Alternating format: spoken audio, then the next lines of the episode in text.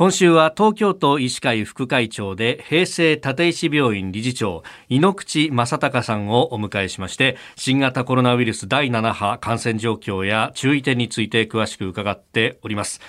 えー、あの多くの、ね、えー、人が、まあ、感染拡大で不安を募らせているというところ。そして、まあ、あの発熱外来やっているお医者さんもかなり逼迫してくるとなかなか電話がつながらなかったりとか。でその不安の中であじゃあ電話つながらないんだったら119番かけてっていう、えー、救急を呼ぶというケースもあるようなんですがこのあたり、その救急車についてって、先生に何度もお話を伺っているところありますけれども、改めて、呼ばれすぎるとどういったことになっていきますかこの先っていうのは。はい。まあ、あのまずあのどどういう状態で呼ばれてるかという話をしますとですね、はい、あの今診療検査医療機関だとかあそういうところがあの検査がこうなかなか進まない、うん、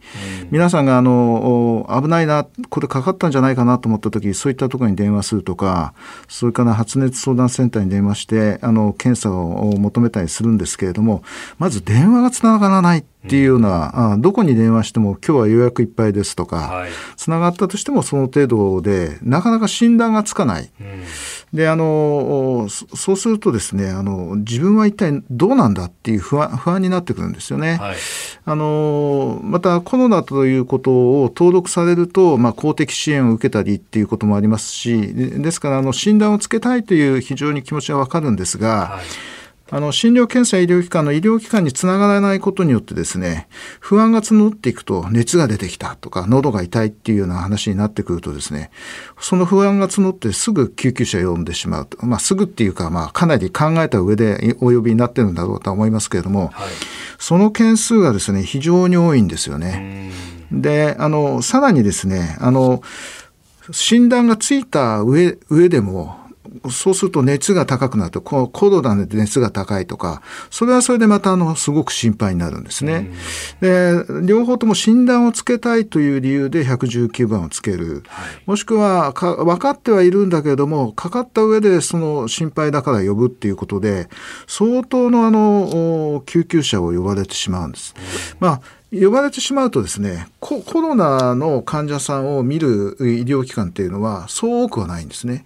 東京にはあの250いくつのその二次救急医療機関、まあ、救急病院があるんですが、はい、コロナをコロナ関係の疑いであったりコロナ陽性であったり、うん、そういったそのコロナを見れる医療機関というのは非常に限定的です。あの、うん、一方であの迎えに行って話をすると、はい、全然軽症で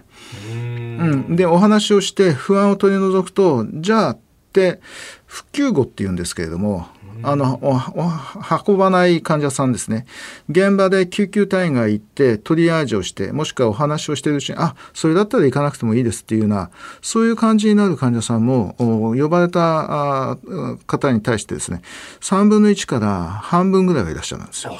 だから出ていくだけで終わってしまうと出ていくのもなかなか大変ですけどね。うん、だからあの今やっぱりあの相当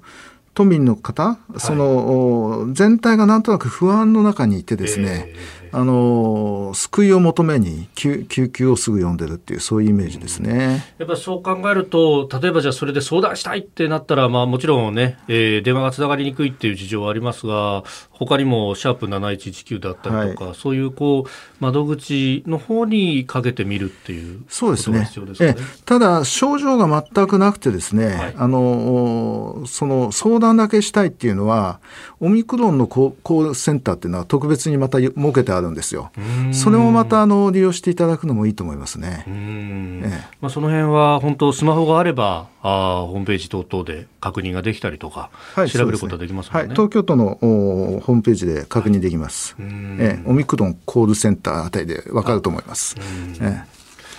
えー、明日も引き続きこの新型コロナ第7波の現状について詳しく伺ってまいります、えー、東京都医師会副会長井ノ口正孝さんでした。先生明日もよろしくお願いします、はい、よろしくお願いします。